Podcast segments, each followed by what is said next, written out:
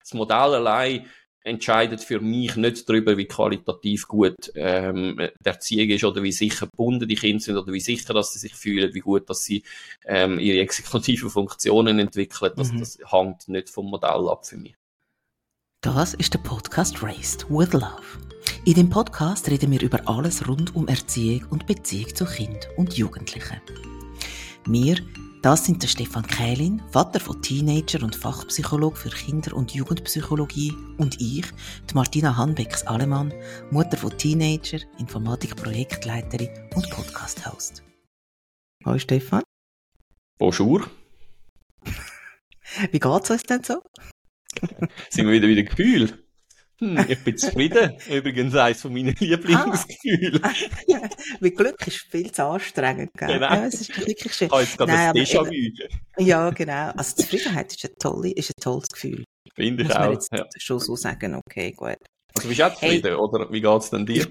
Ich, nein, ich bin sehr zufrieden, muss ich wirklich sagen. Also ich könnte es besser fast nicht haben, aber ich möchte jetzt irgendwie auch gar nicht zäukeln damit, weil äh, es ist wirklich... Das sagst du ja schon. ja, nein, ich bin in Bangkok. Ein bisschen müßig, das noch zu relativieren, äh, nachdem es schon gemacht ja, ähm, möchte es einfach wieder mal erwähnt haben. Hallo. Dass du nicht in der Schweiz bist, wo Ja, es ist einfach so, also auch falls man irgendwie so qualitative Einbußen müsste hinnehmen, Aha, was ich jetzt dem, nicht ja. so genau weiss, dann ist das einfach zur Erklärung. Also ich bin am anderen Ende von der Welt sozusagen und es ist toll, dass das ja trotzdem funktioniert. Das, von dem hätten wir ja vor 30 Jahren einfach nur können träumen. Also cool, oder? Absolut.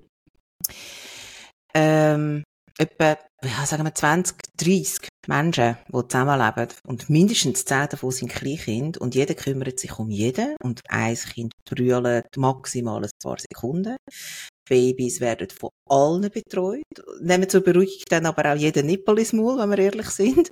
Ähm, grössere Kinder zeigen den kleineren die Welt und so hat man geglaubt, und das wirst ja du uns nachher gerade ähm, erzählen, was vermutlich auch in unseren Breitengrad früher geglaubt, das ist wahrscheinlich noch gar nicht so lange her.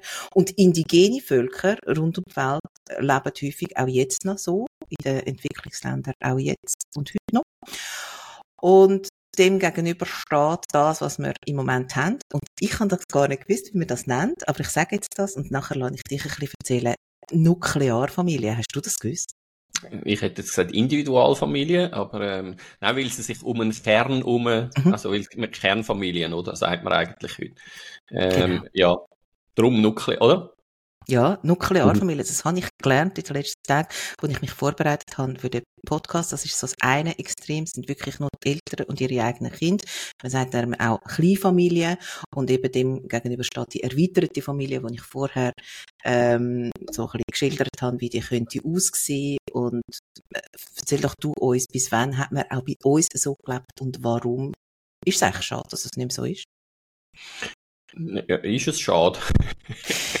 ja, ich glaube für Baby, ich habe dann nachher, als ja, ich das gelesen habe, und hey, schon, also weil Babys sind heute so häufig allein und angewiesen auf, auf nur ganz wenige Bezugspersonen und ähm, schlafen auch allein in einem Zimmer. Das sind alles so Sachen, wo ich das Gefühl habe, aber das ist wirklich nur das Gefühl, so als Laien könnte sich auch viel mehr Ängste zum Beispiel entwickeln. Absolut. Ich, ich, es ist mehr ähm, eine ketzerische Frage dahingehend, weil wenn man mehr Generationen Haushalt anschaut, wo tatsächlich ja noch existieren, auch bei uns, ähm, also sehr oft äh, im bürgerlichen Milieu, ähm, mhm. wo dann die Eltern irgendwo im Stöckli wohnen oder vielleicht sogar noch im gleichen Haus, mhm. ähm, also es gibt einen ganzen Zweig in der Mediation, wo sich mit solchen Geschichten befasst. Also alles Paletti ist dann dort offensichtlich auch nicht. Aber aus einer Kinderperspektive betrachtet, ja, äh, unbedingt ist das natürlich ähm, ist das ein Verlust die Individualgesellschaft, die wir haben mit diesen kleinen, mit diesen kleinen Familien, weil da hat vieles stattgefunden in der Vergangenheit, ähm, hat können kompensiert werden, wenn die Eltern keine Zeit hatten, durch Großeltern oder durch andere Verwandte, ähm, wo heute in dem Sinn nicht kann kompensiert werden. Und das, äh, ja, das ist eine massive Veränderung. Ja. Und hat sicher, äh, Entschuldigung, ja, hat sicher zu tun mit dem wirtschaftlichen Verhältnis. Also, mhm. ähm, es ist pure Ökonomie gewesen früher und in dem Sinn eigentlich auch so ein bisschen Schicksalsgemeinschaft oder eine Notwendigkeit, dass man in mehr Generationen Haushalt gelebt hat, weil es halt einfach sich zu leisten, quasi eine eigene Wohnung zu haben oder mhm. so, ähm, das ist einfach die, zu anderen Zeit und da müssen wir ja nicht weit zurück, da müssen wir vielleicht 80 oder 60 Jahre zurück, mhm. ähm, ist das sehr schwierig gewesen, oder? Also das, äh, mhm. wir, wir reden heute schon immer von einer Wohnungsnot, aber in den 60er Jahren hat es ziemlich ähnlich ausgesehen. Also ich habe mal irgendwo gelesen, dass in der Stadt Zürich in den 60er Jahren gleich viele Leute gewohnt haben, wie heute in der Stadt Zürich wohnen. Und stell dir mal vor, wie die Wohnungen dort ausgesehen haben. Das sind nicht fünfeinhalb Zimmerwohnungen gewesen, sondern da hat man halt dann irgendwie die sechste in einer Dreizimmerwohnung gewohnt. Also ähm, es hat andere Zeiten gegeben, wo, wo die wirtschaftliche Not oder das nötig gemacht hat, weiterhin äh, unter einem gleichen Dach zu wohnen. Ja, und es ist, also du hast vorhin gesagt, es gäbe immer noch so ein bisschen ansatzweise, wenn Großeltern im Stöckli leben, aber ich meine, äh, mit, mit den erweiterten Familien eigentlich auch noch alle Cousins und Cousinen und Geschwister von den Eltern und noch, ähm, und auch noch die Schwiegereltern oder so in dem Stil. Ähm, ja, klar. Also es ist schon nicht nur Stöcker, also es sind ja nicht Nein. nur zwei Generationen. Oder? Das stimmt, aber das ist stammesgeschichtlich gesehen, oder? Wie der Mensch äh, ursprünglich entstanden ist, macht das ja auch Sinn. Man sagt ja sogar stammesgeschichtlich. Also es mhm. sind Stämme gewesen, mhm. es sind Clans gewesen, wo, wo quasi zusammengelebt haben. Und das ist ja auch klar, also du kannst ähm, in so einer, ich sag mal, menschenunfreundlichen Zivilis Zivilisation, wie das war vor 100.000 oder weiß ich wie viele Jahren, ähm, allein zu überleben, nahezu unmöglich, oder? Also mhm. du bist auf Kooperation und, und dein Clan angewiesen gewesen, ähm, sonst, das, das hättest du niemals geschafft und das hat sich ja sehr lang tradiert, eigentlich bis ins 19., 20. Jahrhundert in, ähm, ja, wo, wo ich glaube, so ein Bruch ist in der Industrialisierung passiert, ja. oder? Wo dann zum ersten Mal ähm, wo, das, wo sich das angefangen hat ändern. Und vorher ist das sehr oft, äh, zumindest bei grossen Teilen der Landbevölkerung, eigentlich ja üblich gewesen, dass man in so Verbänden zusammengelebt hat. Oder auch Dorfgemeinschaft, äh, das ist ja heute auch nicht mehr so, oder? Aber Dorfgemeinschaft viel eher als sich als Gemeinschaft begriffen hat und für ein gemeinsames Überleben gesorgt hat, auch wenn man nicht direkt mit der, im besten Fall nicht miteinander verwandt war, ähm, sondern sich als Gemeinschaft verstanden hat. Und das, ja, das dauert mich ein bisschen, dass der Gedanke von der Gemeinschaft, weil wir ja eben nicht solitäre Wesen sind, sondern Gemeinschaft, oder, oder Gesellschaftstiere in dem Sinn, ähm, dass das je länger, je mehr aus dem Fokus von, von unserem Leben verschwindet, ja.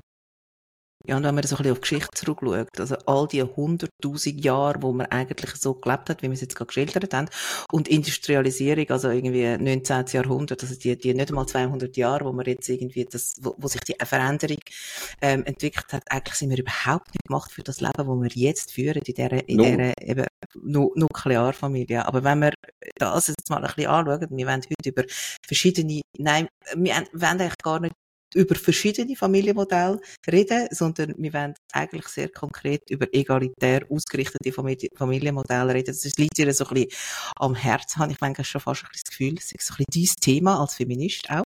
Gell? Du bezeichnest mich, ich würde mich nie als Feminist bezeichnen. Das darf ja, mir nicht so als Mann das sagen. Aber danke, dass du mich als Feminist bezeichnest. Mal, das ist ja schön, also es ist schon gut gemeint, also von mir. Das ist nicht, ja, ja, das ist jetzt nicht zynisch. Also, also, ja, ja, ja, nein, absolut. Also, genau.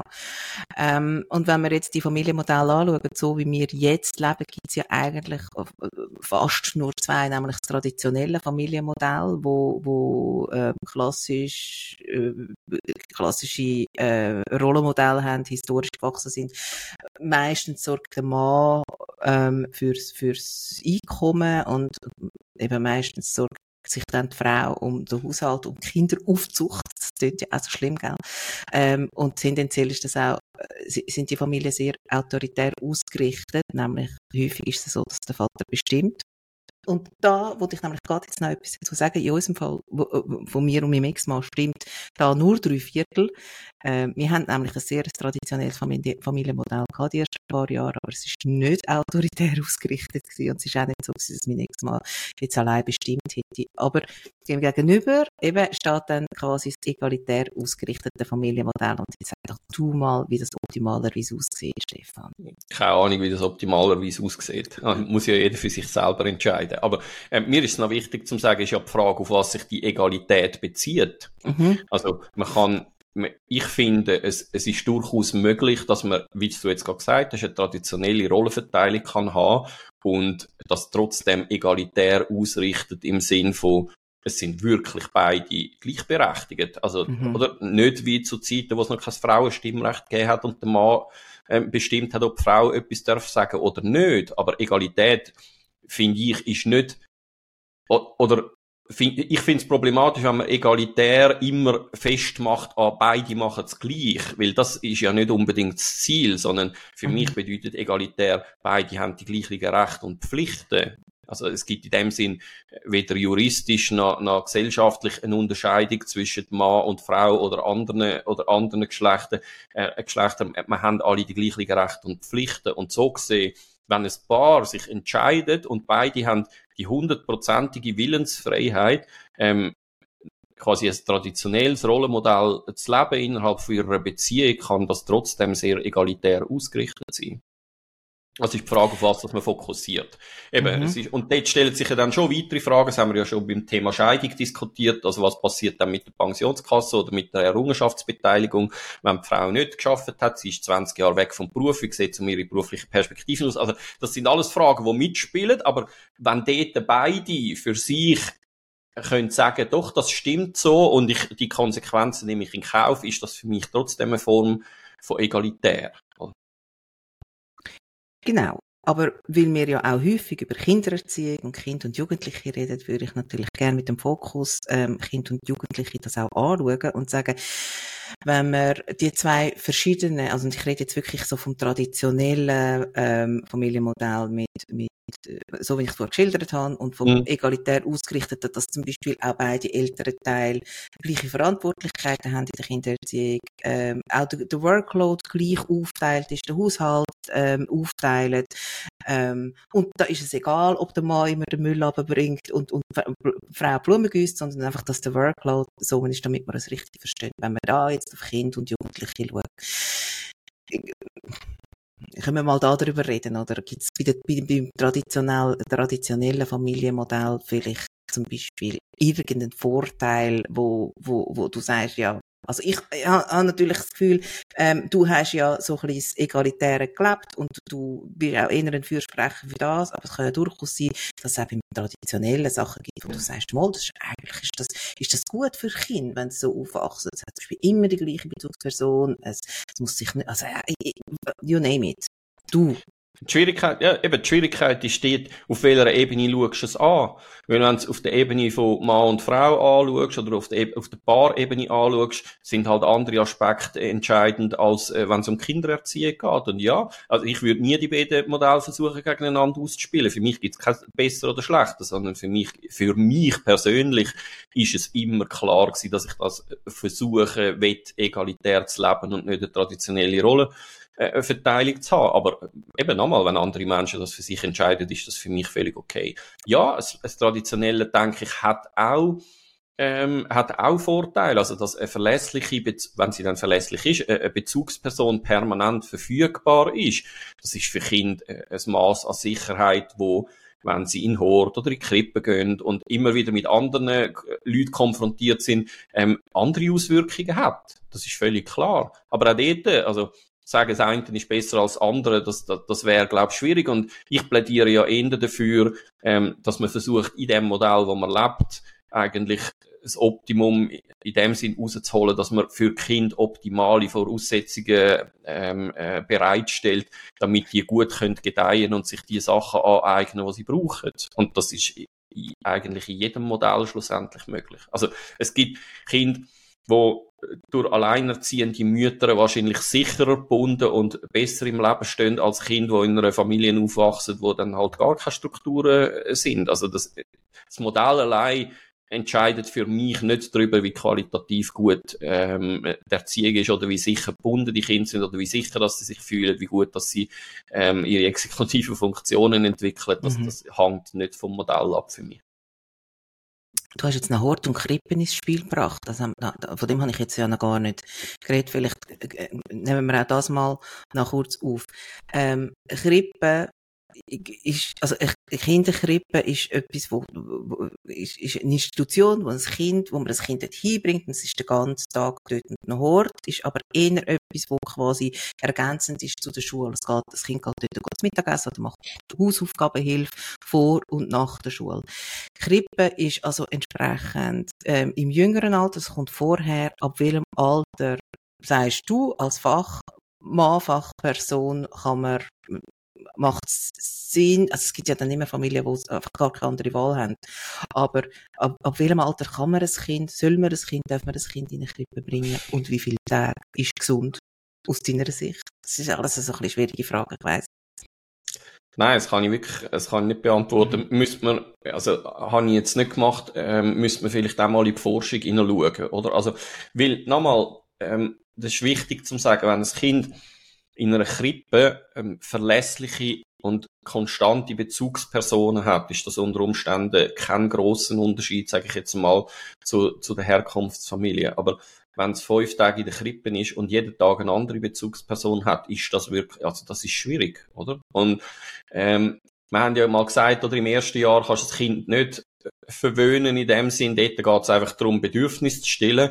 Und von dem her finde ich, wie wenn man ein Kind schon im Babyalter in eine Krippe gibt und es wird jederzeit in seinen Bedürfnissen abgeholt, ähm, spielt das vielleicht nicht so eine, nicht so eine grosse Rolle. Aber Bindung etablieren zwischen den mhm. Bezugspersonen, das hat schon auch damit zu tun, wie viel Zeit und Qualität, also zu, wel, zu wie viel Zeit und mit welcher Qualität findet die Bindung statt. Also, dass wir uns binden an gewisse Menschen und zu unseren Eltern zumindest als Kind eine engere Beziehung haben, hat ja damit zu tun, dass die Bindung sich etabliert und, und eben tragfähig wird und, und man auch prägt ist auf das. Und wenn es dort sehr viel Wechsel gibt, ist die Ausprägung von einer Bindung oder von einer äh, Bindung auf eine bestimmte Person halt natürlich eher, ähm, eher schwieriger in dem Sinn. Oder? Aber das führt, das, äh, auch da wieder, es, es wäre falsch zu sagen, das führt automatisch zu einer Bindungsstörung beim Kind. Nein, natürlich nicht, oder? Also das eben, es kommt von so vielen Faktoren, auf so viele Faktoren darauf an, dass es schwierig ist, da eine eindeutige Antwort zu geben. Aber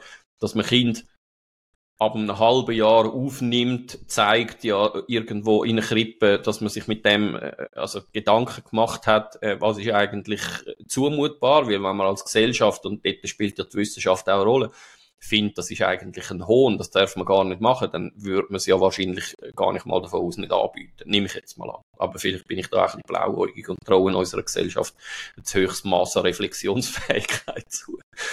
Ich bin sogar davon ausgegangen, dass es vorher geht, nämlich wirklich am Ende von, von Aha, stimmt, man kann es ja äh, am Ende von der Mutterschaft, das wäre drei Monate.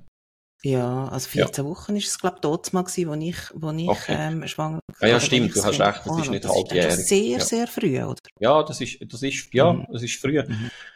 Aber nochmal, also das ist, ähm, und dort kann man ja auch ein bisschen auf Schweden und also auf die skandinavischen Länder schauen, weil die sind ja dort viel besser ausgebaut und äh, wir haben es ja schon mal diskutiert, ich weiß nicht mehr an welcher Stelle, aber was mich in der Schweiz ein bisschen dauert, wenn ich das Thema anschaue, ist, wie schlecht, dass die Leute entlöhnt sind und ich das mhm. Gefühl habe, die machen zwar, was sie können, ähm, mhm. aber ähm, da, da gibt es schon noch Luft nach oben. Aber das heißt, man müsste dem gesellschaftlichen höheren Stellenwert zu, zumessen und auch viel besser entlöhnen. Mhm. Sie haben das wirklich verdient, weil die machen äh, wirklich ganz, ganz wichtige Arbeit und damit das fürs Kind gut rauskommt, ähm, ja, bräuchte es mehr solche Strukturen und besser zahlte Strukturen.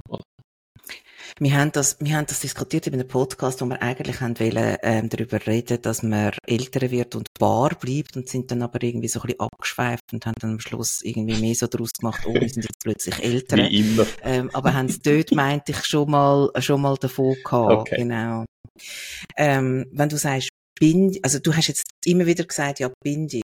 Ähm, Bind, was, was heißt konkret Bindung von einem, von, von einem Baby? Was beinhaltet das alles oder was macht eine Bindung aus? Das ist ja wieder, äh, wieder eine Grundsatzfrage. Mein Studium ist also lang her. Ähm, ja, also schlussendlich geht es ja darum, dass wir wie ähm, Vertrauen fassen zu, äh, zu näheren Personen, die sich um uns kümmern. Das heisst, es, es etabliert sich dort eine Bindung. Wir äh, trauen denen zu, dass sie uns retten in den Situationen, wo sie uns müssen retten, dass sie für unsere Bedürfnisse sorgen. Und äh, das nennt man dann Attachment, also wir attachen uns, also mhm. wir binden uns quasi eben mhm. an die Leute.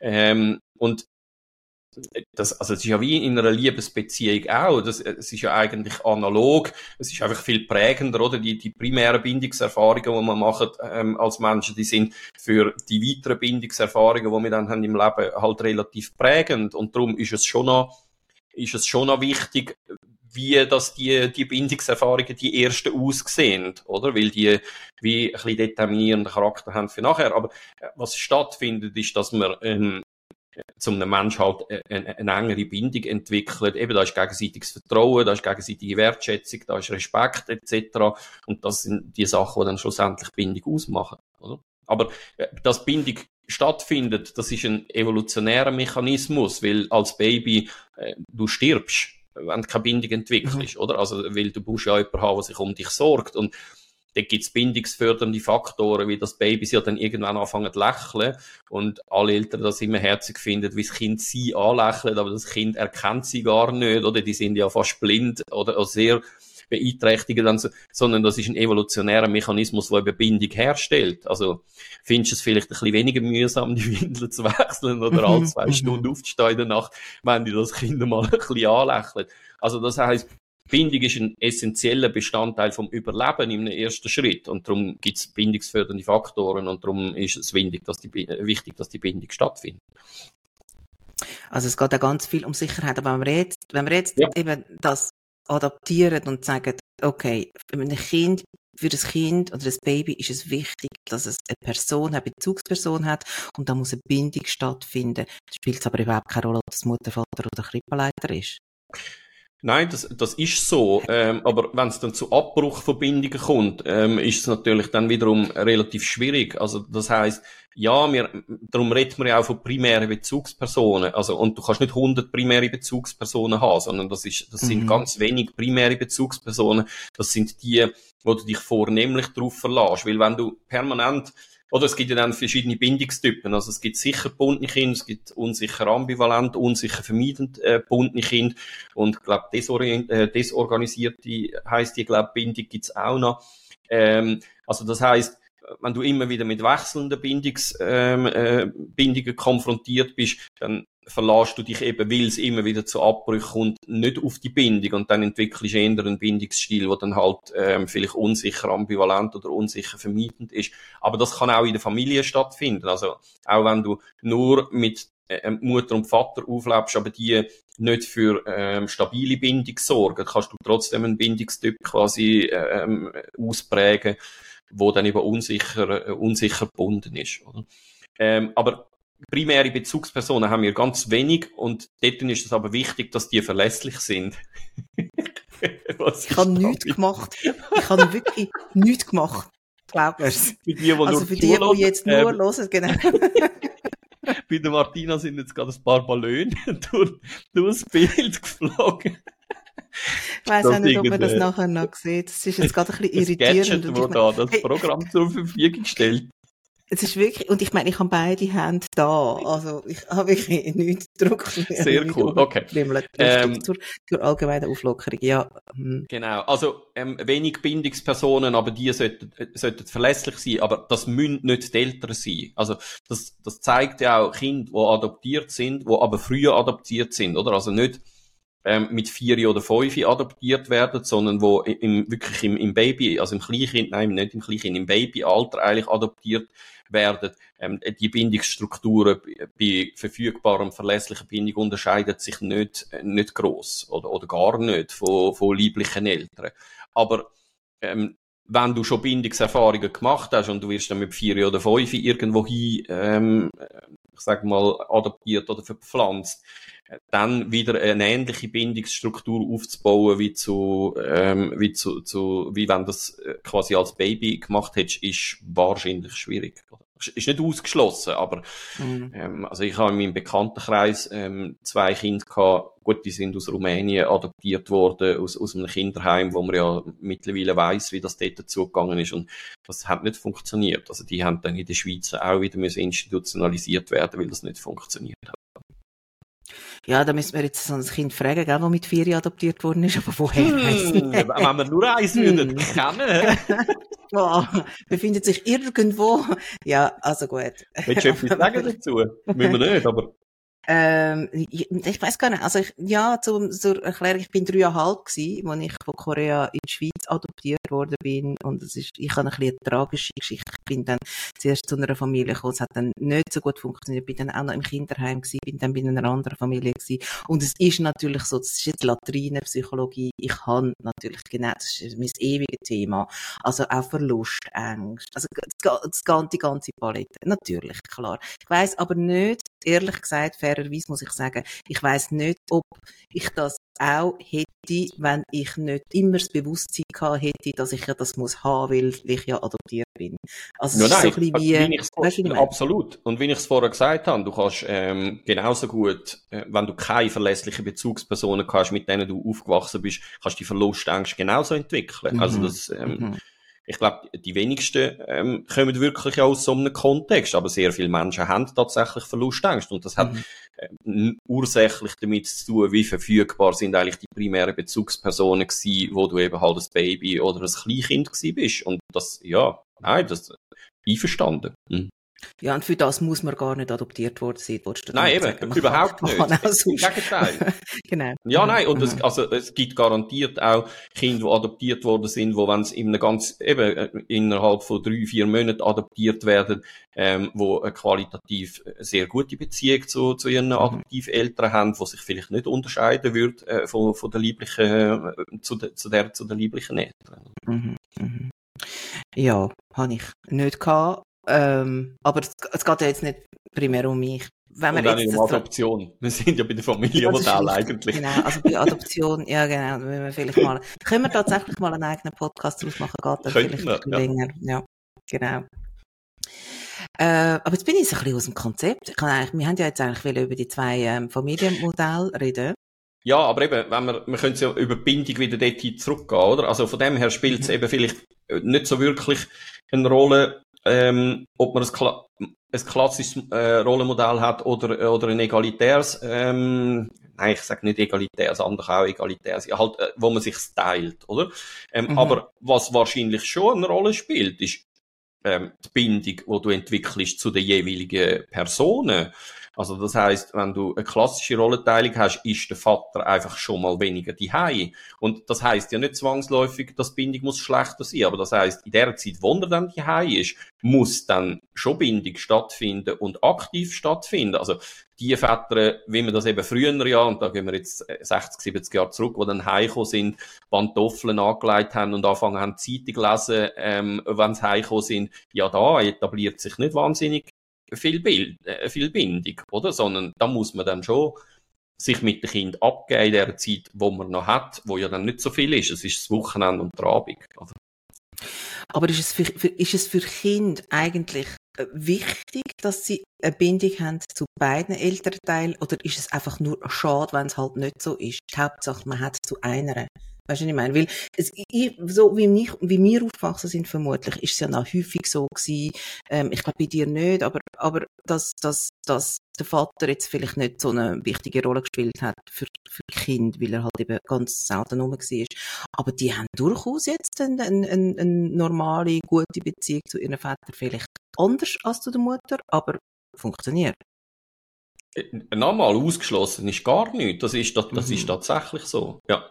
Ähm, die Frage ist einfach dann eben, was lässt du dann sagen äh, von dieser Person etc. Also es, es spielt mhm. ja dann mhm. schon eine Rolle, wie unterstützend ist dann das, wenn er heimkommt ähm, und oder, also, das, bei mir hat's ähm, in, der Kindheit ähm, manchmal den Satz gegeben, warten nur, bis der Vater heimkommt, ja, oder?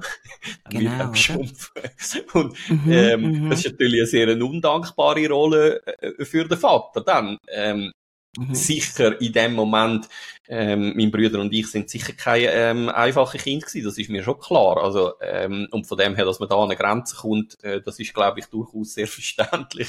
Und dass man dann halt sagt, ja, aber was man implementiert, ist ja eigentlich, der eine ist die Autorität, dass man untergrabt mhm. ja eigentlich auch die eigene Autorität mit dem Satz, oder? Und von dem her, ähm, ja. Nein, Bindung oder äh, kann natürlich, die kann gut sein, man kann eine gute Beziehung haben, wenn man dort mal ein bisschen genauer würde anschauen, ist amix ja dann so ein bisschen die Frage, wie definiert man dann auch gute Beziehung? Also ähm, ist das wirklich der Mensch, wo du dann angehst, wenn es dir schlecht geht? Oder ähm, gute Beziehung heisst einfach, man streitet nicht an Weihnachten. Also das ist irgendwo dort zwischen denen definiert man ja das, mhm. oder? Und von dem her wäre ich, also es wäre noch interessant, dort dann mal ein bisschen genauer, ähm, ein bisschen genauer anzuschauen. Ich finde es aus einem anderen Aspekt wichtig, nämlich Gender, ähm, mhm. aus der Gender-Perspektive, oder? Also das heißt als Bub ist es halt wichtig, männliche Rollenvorbilder zu haben, ähm, wo man sich kann daran orientieren ja, wo ich wie, wie wo sich das Mann sein, wie, wie ist das eigentlich? Wie definiert man sich als Mann? Oder, oder was ist das? Ähm, und bei der Frau ja genauso. Und jetzt kann man, ich höre schon die Stimmen, die sagen, ja, aber heute ist das sowieso alles viel fluider und so ja, eben das Fass machen wir da nicht auf, aber ich gehe nach wie vor davon aus, dass es zwei biologische Geschlechter gibt und von dem her ist es schon entscheidend, ähm, dass man eben beides hat als Vorbild, wo man sich kann, am einen, wo man sich kann reiben und am anderen, wo irgendwie ein Vorbild ist oder so. Also die, die Dualität, ähm, das, ich glaube schon, dass das, dass das nötig ist. Aber das kann auch eine Lehrperson sein. Das, das kann auch eine Krippenleiterin sein. Also das, das ist nicht zwingend, es geht ja einfach darum, dass man Rollenmodell hat, wo man wie kann merken, ah,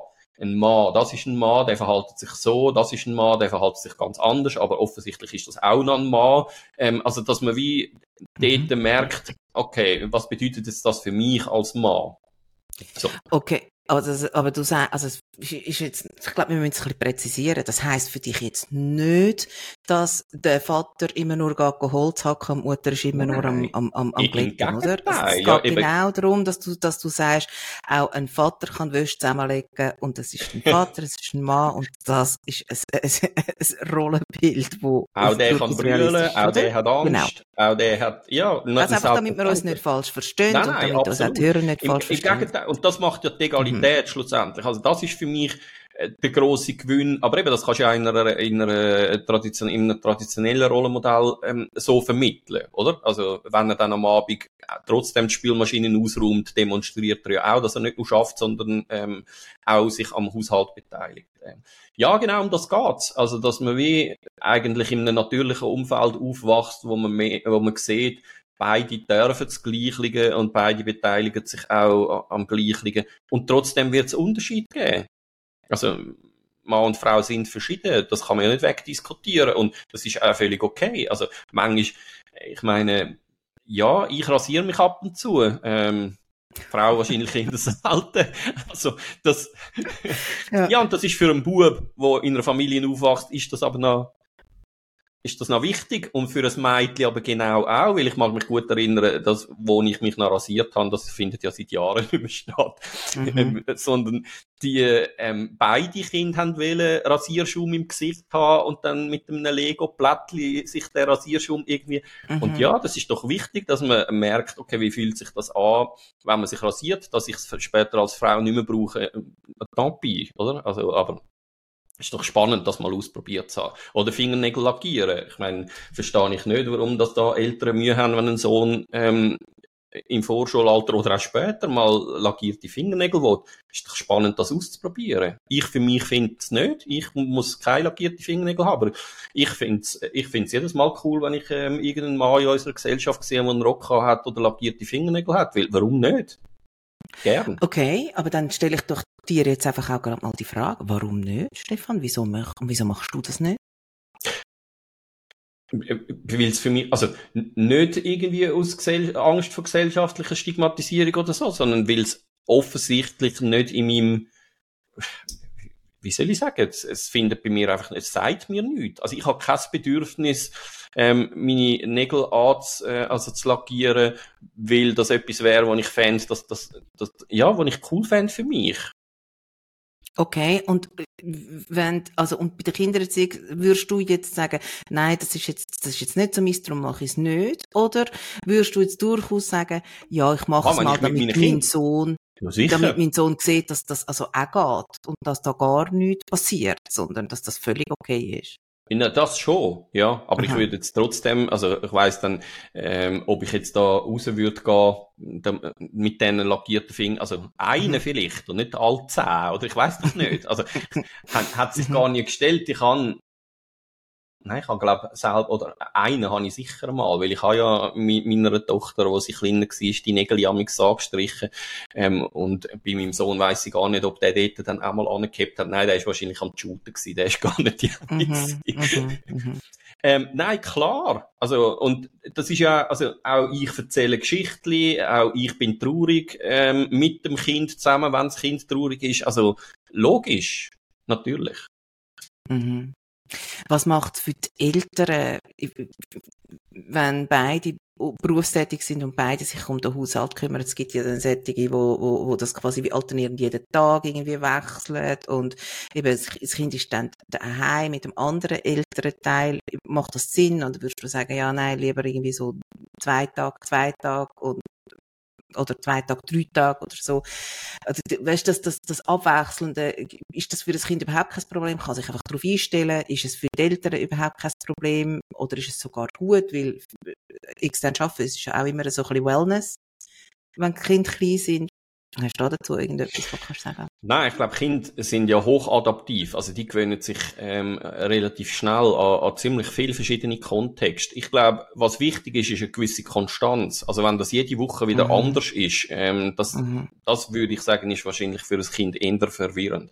Ähm, aber nein, logisch. Also das ähm, Montags Mami, Dienstag der Papi, Mittwochs Mami, Donnerstag, Freitag Hort, ähm, oder, oder äh, Krippe.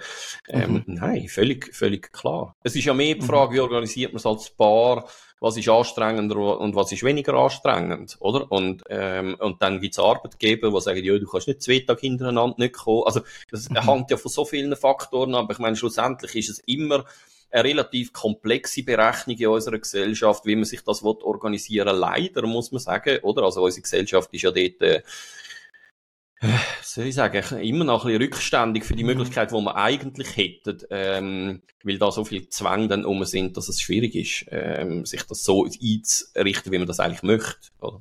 Also man muss auf sehr viele Sachen Rücksicht nehmen. Mhm. Weißt du, jetzt kommt mir gerade noch etwas anderes in den Sinn, wo ich einmal, genau, und ich dich jetzt in dem Fall gerade frage, Gleichberechtigung heisst ja auch eine Entscheidungsfindung und Kommunikation, wo gleichberechtigt ist. Und häufig ist das ja dann auch quasi gerade so, äh, äh, gleich mit demokratisch. Jetzt gibt es ja zwei verschiedene Sachen, die ich jetzt da gerne fragen Findest du, dass man Kind soll in einen Entscheidungsprozess mit einbeziehen, ab welchem Alter, je nach Thema natürlich, klar. Und die andere Frage ist, wenn das, wenn Kinder nicht mit einbezogen werden, sondern nur die Eltern quasi ähm, sich müssen auf etwas einigen. Ist es zwingend notwendig, dass Kinder bei dem Prozess nicht dabei sind? Oder findest du, hey, die darf im Fall gerne mal zuhören, wie dass man, dass man argumentiert? Ja. Gibt es da irgendetwas aus deiner Sicht? Äh, kommt, glaube ich, sehr aufs Thema drauf an, oder? Also, mhm. wenn die Eltern argumentieren über ihre nicht funktionierende Sexualität, weiß nicht, ähm, ob ich das Kind würde. Wenn es Kind betrifft, zum Beispiel, oder? Ähm, ja. Dann, Habe ich jetzt aber auch gemeint, ja. gibt ja vielleicht nicht, ja, gibt ja vielleicht nicht einfach mhm. grundsätzliche Fragen, wo man kann sagen, ähm, die sind nicht für Kinderohren, aber ich würde einfach mhm. von Fall zu Fall entscheiden. Ich glaube nicht, dass man das, äh, dass man das pauschal kann sagen. Aber natürlich sollen Kinder mitbekommen, wie Eltern argumentieren und sehen, ähm, im besten Fall, dass das eben egalitär stattfindet, also dass man sich am Schluss zusammenrauft und vielleicht einen Kompromiss bildet oder ähm, sich zusammenrauft und die Meinung vom anderen vertritt, auch wenn es nicht die eigene ist, oder? Das ist etwas, wo, wo das ist ein ewiges Thema in meiner Kindererziehung, also in meiner persönlichen mit meinen zwei Töchtern. Ich habe ja zwei Mädchen und ich habe von Anfang an habe ich, habe ich auch mit dem Sam, mit meinem Ex-Mann gesagt, ich möchte, dass meine zwei Kinder, weil es gerade, weil es Mädchen sind, können verhandeln. Ich möchte, dass sie können argumentieren, dass sie können für ihre Wünsche einstehen, dass sie können sagen, warum. Und äh, mittlerweile sind meine Kinder 15 und 17 und ich habe das Gefühl, sie können es nicht. Und ich habe aber wirklich Wert darauf gelegt und habe ganz häufig gesagt, verhandelt mit mir. Also die sind, sie, sie sind wirklich Sie sind gekommen und hat irgendetwas wählen, irgendein Bedürfnis angemeldet. Meine Kinder sind nicht wahnsinnig fordernd. Sie haben das Bedürfnis angemeldet und ich habe als Mutter gesagt, nein. Und dann ah, habe ich aber gesagt, so, und jetzt komm, du mit mir verhandeln. Also sie haben das natürlich schon gekannt, also weißt du, so der, der Mechanismus. Und wir, wir haben es wie nicht geschafft. Wieso ist es vielleicht nicht, jetzt passt jetzt nicht genau zu dem Thema, aber wieso meinst du, hat das mit meinen Kindern nicht funktioniert? Ja, also ist, ist natürlich, wenn du von Anfang an sagst Nein ähm, und Kind ähm, wissen, wenn Mami Nein sagt, dann ist Nein, dann musst du nicht mehr diskutieren, wenn sie noch sagt, komm, bring noch ein Argument. Also hast du ja schon Nein gesagt. Also von dem nein, her. nein, so ist es schon nicht gewesen. Also das ist schon, das ist ein Mechanismus gewesen, den sie gekannt haben. Also weißt, du, das ist okay. sehr spielerisch gewesen. Es ist schon so gewesen, dass wenn ich Nein gesagt habe, ich bin ja dort wahrscheinlich schätze ich mich auch so ein, sehr konsequent. Wenn es Nein ist, dann ist es Nein. Dann muss man auch nicht, dann ihr, also das habe ich auch schon gesagt. Also ich meine, da muss man eigentlich nicht diskutieren. Ich meine, wie häufig hat es schon gegeben, dass irgendjemand dann die Meinung ändert. Aber es gibt, es hat Themen gegeben, wo sie gewusst haben, sie müssen jetzt verhandeln. Also weißt, wo, wo, wo mhm. nicht, wo sie gewusst haben, das Nein bedeutet nicht das Nein. Also das hat man, das, das haben wir auch so abgemacht. Es war sehr spielerisch gewesen, aber das ist, es hat wie nicht funktioniert, es ist nicht gegangen. Ja, keine Ahnung, aber ich kenne auch genügend Männer, die nicht gerne verhandeln. Also von dem her, äh, ob, ob jetzt das eine Gender-Thematik ist, das ist, mhm. das ist dann noch die zweite Frage, ähm, oder, mhm. oder eine Frage, die man zuerst müsste klären eigentlich. Also gibt es da wirklich genderspezifische Unterschiede? Ähm, und das andere ist, du, manchmal hat man einfach kein Interesse. Also. Verhandeln, meinst du? Ja, also, wenn das nicht mies ist, dann ist es nicht mies. Und dann mach ich es halt nicht. Mhm.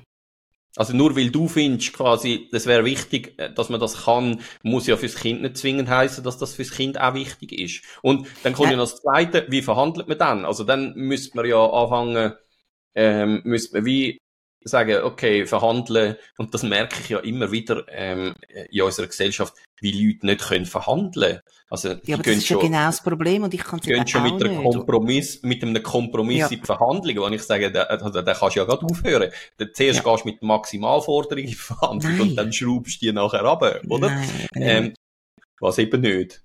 Nein, das mach, also das, nein, ich würde das eben auch nie machen. Und weil ich das ja weiß, dass ich das nicht kann und weil ich aber auch weiß, warum ich es nicht kann, nämlich weil es gar nie eine Verhandlungsbasis geben bei mir in der Familie. Also da ist ja alles im Keim erstickt worden. Und darum habe ich eben wollen, dass meine Kinder ja, ja, das machen. Ich verstehe deine Beweggründe schon. Frage, mhm. also ich, ich kann es auch nicht mit Bestimmtheit sagen. Man müsste sich überlegen, wie, wie, wie lehrt man dann eigentlich so etwas, oder? Aber ja, mhm. eben, man müsste eigentlich mal sagen, look, ähm, wenn du in einem arabischen Land bist, ähm, dort funktioniert das so. Der Erste sagt, äh, so viel kostet und dann äh, sagt der andere, mhm. mein Gott, willst du mich Basar. eigentlich über den Tisch mhm. ziehen? Ja, genau. Mhm. Ähm, mhm. aber wir haben da nicht die Kultur.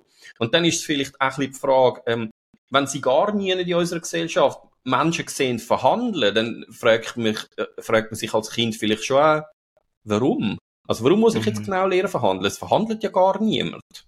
Oder? Mhm, mhm. Oder man hätte vielleicht das Beispiel können nehmen, ähm, mit dem Schäufeli im Sandkasten, oder? Also das wäre ja eine klassische Verhandlungssituation. Und dort finde ich, dort gäbe es schon äh, eine Möglichkeit zu intervenieren, oder? Also wenn das Kind am anderen Kind das Schäufeli wegnimmt, ähm, mhm. Dann ist ja klassischerweise kommen dann die Eltern und sagen nein, also wenn es, wenn es ja. Eltern sind, die ihr Kind wettet erziehen, sagen nein, das andere Kind hat Schäufchen gehabt und einem anderen Kind ja. das wieder geben. Kind, äh, Eltern, die in einem nachgiebigen Erziehungsstil pflegen, äh, die sagen, hast du super gemacht, nimm dem nur das Schäufchen weg, du darfst es auch mal haben. Ja.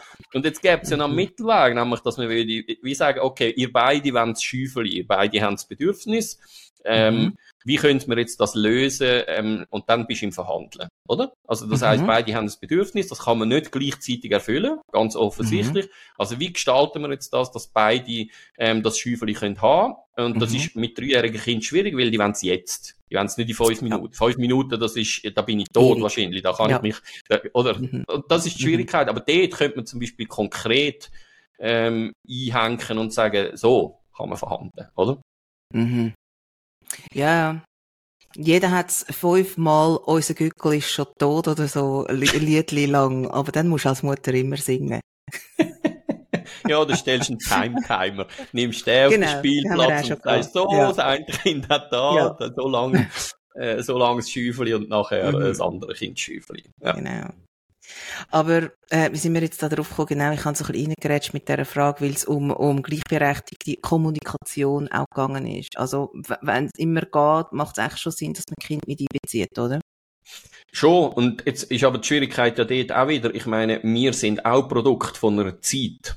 Mhm. Ähm, und klar, in der Zeit, wo wir aufgewachsen sind, in den, in den 70er Jahren, ähm, hat das ja langsam Fahrt aufgenommen mit der, mit der Gleichberechtigung, auch mit, mit äh, gesellschaftlichen Rollenmodell, wo man mhm. nach 68 wirklich massiv in Frage gestellt hat. Aber wir sind ja trotzdem in recht herkömmlich traditionellen Familien ähm, sozialisiert worden. Das heißt, auch wir haben das Mann- und Frauenbild, tragen wir irgendwo mit uns um, implizit, ähm, wo noch anders ist als das, wie es heute könnte sein oder wie wir es heute auch versuchen zu leben. Also natürlich haben wir unsere Rolle ähm, hinter also als ich als Mann und du als Frau sicher genügend reflektiert, um auch können gewisse Tendenzen gegensteuern geben. Aber wir sind auch Produkt von unserer Zeit und das kriegen wir nicht weg. Interessant ist für mich, wie das bei unseren Kindern wird sein, die in einer anderen Struktur aufgewachsen sind, wenn die mal Kind haben, wie, wie, wie Beziehungen dann gestaltet sind und was Kind dann aus dem rausnehmen, weil es halt andere Voraussetzungen sind. Findet dann wirklich egalitärere Kommunikation statt? Oder geht es eben wieder genau ins Gegenteil, nämlich, dass man sagt, dass von dem ganzen egalitären Scheiß habe ich jetzt die Schnauze voll. Ich will jetzt wieder eine Frau, die kocht, die mhm. Oder? Also, okay. ja, die gesellschaftlichen mhm. Trends und äh, bei gewissen äh, politischen Strömungen in Europa ist das ja eindeutig wieder zu beobachten. Also, dass der Gegentrend ja. eigentlich wieder am Laufen ist.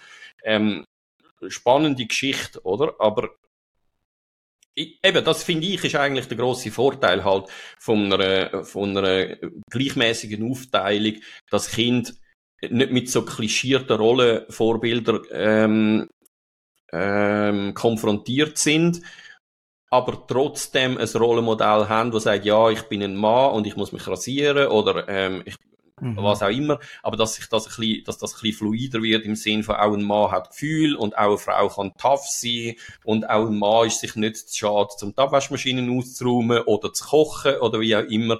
Ähm, das finde ich eigentlich ein absoluter Gewinn in so einer, in so einer Konstellation. Wobei, äh, klarerweise kann man auch sagen, also, ähm, in meiner Familie, wo ich herkomme, hat meine Mutter gekocht, aber am Sonntag der Braten oder so, das hat dann gleich mein Vater gemacht. Also es ist ja dort schon eigentlich so ein bisschen aufgebrochen, oder? Also das ist, ja, ja. finde ich aber im Fall, genau das Beispiel finde ich im Fall noch schwierig.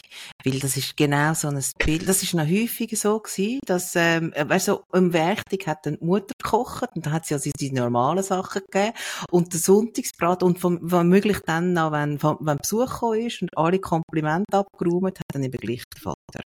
Aber ich weiß, was du meinst. Also es ist, ähm, sag es nur so fairerweise muss ich sagen, ich glaube, mein Vater kocht lieber als meine Mutter. Und von dem her, der hat einfach unter der Woche ja nicht können, weil er geschafft hat. Und mhm. es, mir ist es nicht um den Sonntagsbraten und um eine Wertigkeit gegangen, wer mhm. hat jetzt ähm, was gekocht. Aber mhm. ähm, zumindest in meiner Familie hat mein Vater auch gekocht. Ähm, und nicht nur meine Mutter, aber in der Familie in der erweiterten Familie, also bei meinen Großeltern natürlich nicht. Also hey, ich möchte dich im Fall jetzt nur einfach als, äh, als deine Freundin auf einen Shitstorm vorbereiten, wo du, wo du hoffentlich noch kassierst von all deinen Kolleginnen und Kollegen, weil du nämlich immer sagst, der Mann geht arbeiten. Weißt, und du ja. meinst eigentlich ja nur extern äh, arbeiten. Weil ja, äh, die Person, also die der, wo, wo den Haushalt macht, arbeitet ja auch. Ja, völlig klar, aber ich weiß das ja, weil ich mache den Haushalt ja auch. Also, genau. ja, ja also bitte. Ja, ist gut. Also, schön, dass du darauf hinweisst. ähm, ich, mir kommt schon gar nicht mehr in, mir kommt schon gar nicht mehr in den Sinn, da eine Unterscheidung zu machen, ähm, weil ich es ja genau eben so lebe. Also Klar, aber machst du es so in deinem Sprachgebrauch, machst du das eben, du sagst, ja, weil in unserer Gesellschaft, ja, aber wenn man vom traditionellen Modell redet, ist es ja auch der Mann, mhm. der geht arbeiten. Also. Nein, der geht Geld verdienen. Ja, du hast recht. Ja, ja, natürlich. Ja, aber der Sprachgebrauch in unserer Gesellschaft ist, der Mann geht arbeiten und die Frau ja. kocht und erzieht ja. Kind. Dass das genau. auch schaffen ist für mich völlig mhm. klar. Ne? Dass das der anstrengendere Teil ist als der, den der Mann macht, wenn er geht Geld verdienen. Mhm. Völlig. Das ist schön, hast du es jetzt noch gesagt. Also ich, kann dich, ich wollte dich nur schützen. Ja, ja, ist gut. Also vielleicht hast du es auch einfach jetzt erst allen bewusst gemacht. Ach so, ja, nein, nein. Hast du mir jetzt den, den Leuten zum Fraß vorgeworfen. Genau. Oh mein Gott. Hey, und ich kenne Familien, also es gibt es glaube ich noch häufiger, als man denkt, aber ich kenne ich kenn wirklich eine, die haben keine gemeinsame Sprache.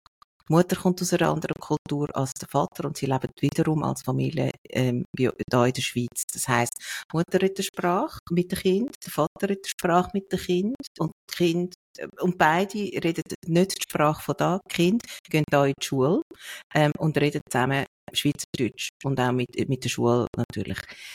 Ähm, wie wichtig ist eine gemeinsame Familiensprache? Und ich meine damit, damit wirklich eine Sprache Also, und sind die zwangsverheiratet worden? Also, wieso? Nein, aber, nein die Eltern reden zusammen Englisch. Aha, die haben schon eine gemeinsame Sprache. Ja, aber es ist natürlich nicht ihre Muttersprache. Aha.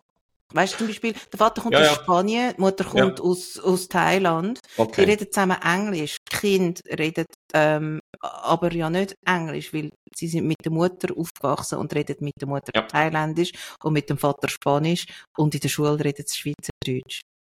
Ja, aus logopädischer Sicht würde ich sagen, Spracherwerbsstörung ahoi. Äh, Mhm. weil, wenn Familiensprache, also das kann man relativ klar sagen, wenn Familiensprache nicht die Muttersprache ist, ähm, von den Eltern, Mhm. ähm, dann wird der Spracherwerb äh, von den Kind mit großer Wahrscheinlichkeit eingeschränkt sein. Weil, also darum sollten ja auch nicht, oder eben darum sollte man ja mit seinen Kindern eigentlich eben in der Muttersprache reden. Also wenn du gebrochen Deutsch redest, das sagt man ja klar, dann red mit deinen Kindern in deiner Muttersprache, wo du beherrschst, weil es ist wichtig, einen sauberen Erstspracherwerb zu haben, ähm, damit man nachher auch eine Zweitsprache erwerben, oder? Und ja, also finde ich jetzt schon noch krass. Also ich habe mir manchmal überlegt, ich kann ja gut Englisch, aber würde ich wählen mit einer Person in einer Beziehung sein, in einer Liebesbeziehung, wo, wo es um Eng, also wo Englisch die vorherrschende Sprache ist? Nein, Nein.